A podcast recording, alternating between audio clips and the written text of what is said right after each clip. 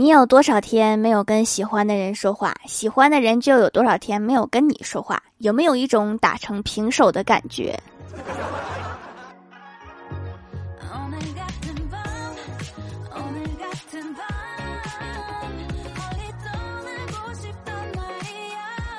？Hello，蜀山的土豆们，这里是甜梦仙侠段的秀欢乐江湖，我是你们萌到萌到的小薯条。从小到大英语都不好，一听英语就犯困。前两天坐公交，两个老外在说话，然后我就睡过站了，已经形成条件反射了。前几天翻微博找素材，看到思聪的一个热搜，他办了一个生日派对，三十四岁的生日派对，毫不意外的，依然全都是网红小姐姐。就有网友说哈，这是网红界一年一度的盛典。我一边看漂亮小姐姐，一边翻下面评论，然后看到几条清新脱俗的评论。一位网友说，他没有男性朋友们，确实没怎么看到男的呀，可能发了男的也没有人看吧。还有一群人把关注点放在了奇怪的地方，比如他的生日蛋糕。原来有钱人的蛋糕也是水果蛋糕呀，那我就心里平衡多了。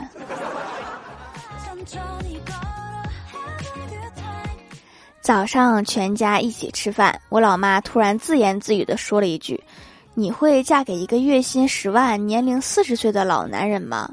我还没有琢磨过来怎么回事儿。就听到又一个声音低声说：“会，只要他不介意我是男的。”哥，你现在要求都这么低了吗？那我应该是管对方叫嫂子还是叫姐夫？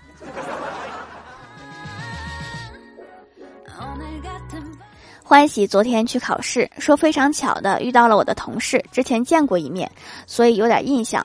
考完试还聊了几句。然后今天欢喜突然找我说：“薯条啊，大事儿不好啦！昨天考试的时候，你那个同事跟我借笔，我回去才发现，借给你同事的是墨水半天会消失的笔。替我跟你同事说一声对不起啊，你可能要挂科啦！居然还有这种功能的笔！”昨天和小仙儿挤公交上班，小仙儿玩手机，然后跟我说我当官了，我就问什么情况呀？公司有人员调动啦？我怎么不知道啊？结果这货说咱们那个项目建立一个群，领导说让我当群管理员，这是我这辈子当过最大的官儿。啊，那我当过比你大的，我还当过群主呢。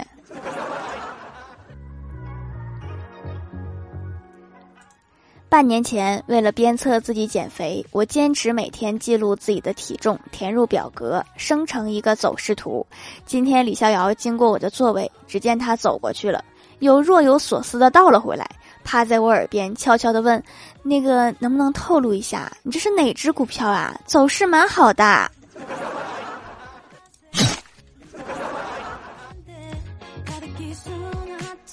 我代表公司去参加招聘会，在招聘会边上有一排移动厕所，上厕所的人很多，都排着很长的队。突然旁边有人跑过来问：“啊，这里什么公司呀？招什么的呀？”见没人理他，这哥们纳闷儿说：“怎么还要关门面试啊？这么高级？”对他们公司可厉害了，好像入职都带编制的。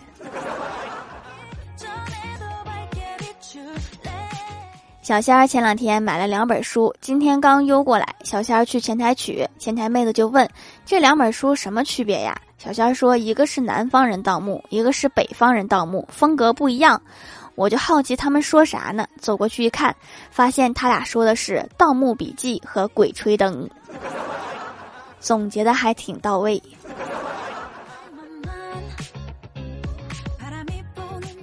一年前，郭大嫂让郭大侠戒烟，给他讲了好多人生道理。为了小孩的健康，为了你自己的身体，烟戒了，我就会每天把你的烟钱存起来。一年之后，你就知道你省了多少钱。郭大侠觉得有道理，于是凭着自己强大的自制力，把烟给戒了。一年之后，郭大嫂拿着一个全新漂亮的包包在郭大侠面前晃，你看到了吗？这就是你一年戒烟省下来的钱。赚了呀！不光攒下一笔钱，还让郭大嫂换了个新包。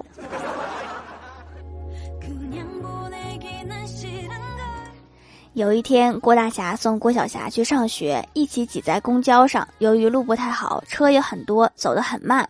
郭晓霞就急了，说：“爸比，等咱们有钱来买飞机，咱买三架，上班开一架，上学开一架，上厕所开一架。”郭大侠捂住郭小霞的嘴，小声说：“飞机上有厕所，有时间多带着孩子出去玩玩，见识见识各种交通工具上的厕所。”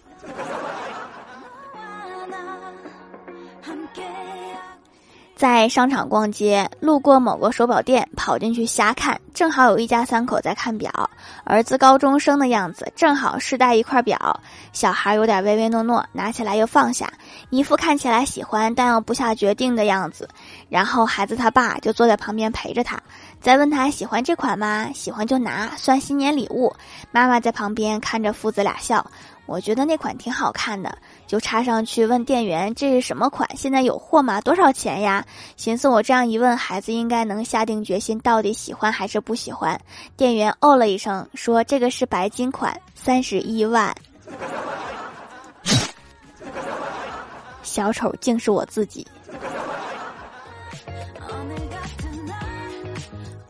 现在医院服务真是人性化。前几天去医院的时候，旁边一个美女输液快结束了，一名护士过来轻声问道：“美女，您自拍了吗？一会儿我就要拔针啦。” 这也太贴心了。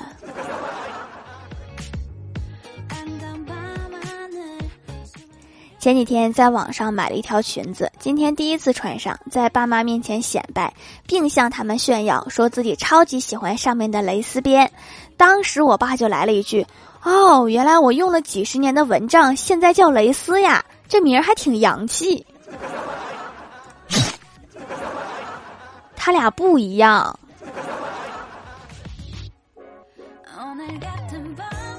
我哥今天回家特别高兴，说捡了个钱包。我说你联系失主没有？估计他都急死了。我哥点头说：“对呀。”我在钱包里找到了失主的电话，告诉他不用着急，再买一个就可以啦。你这还不如不联系。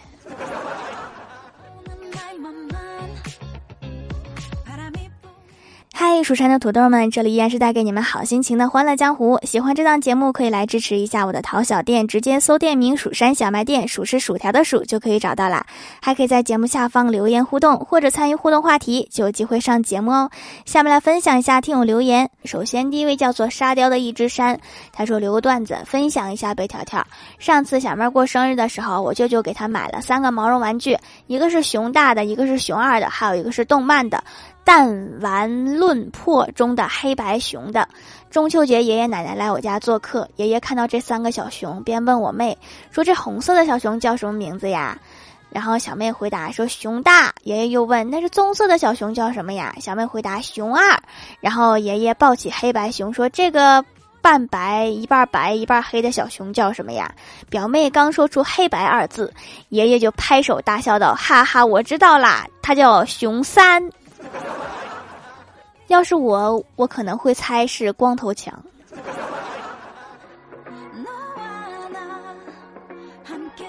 下一位叫做超爱薯条酱，他说：“条条更新时间不定时呀，我都这么高产了，居然说我不定时。”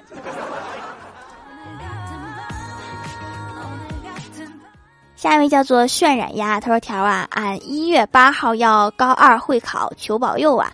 一共考五科，每过一科就去下单一块手工皂，怎么样？手工皂都准备好了啊，不是土豆都准备好了，你放心烤吧。”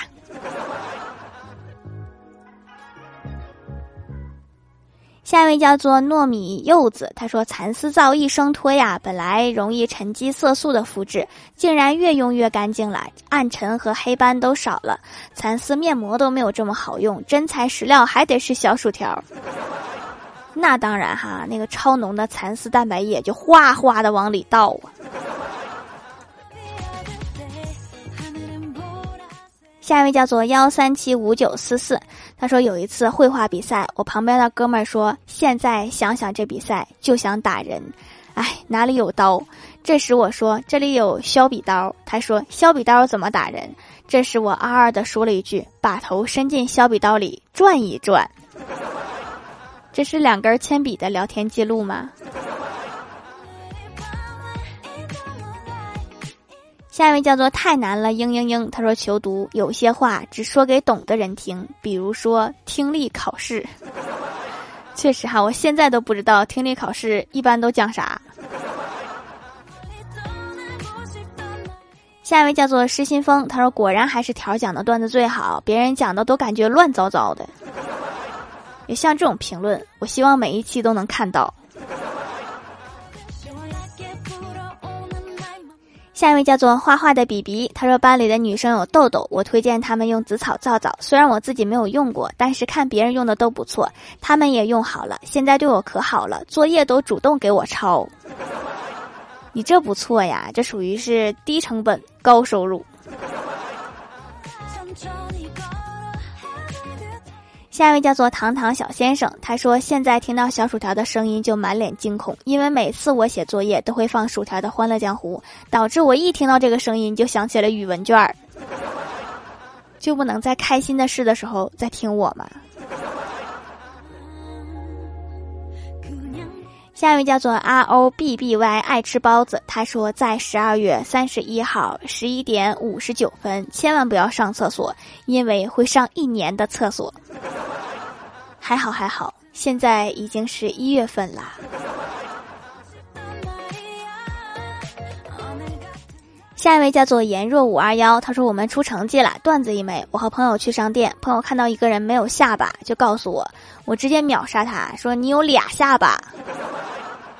看来成绩一般呐，要不然肯定会先夸一下自己的成绩。下面来公布一下上周七四五级沙发是佳期如佳期盖楼的有地灵喵超爱薯条酱宁祥萌不萌呀听友二六七四九八三零二双子座怎么这么可爱呀沙雕的一只山 Hello 微燃烟火感谢各位的支持。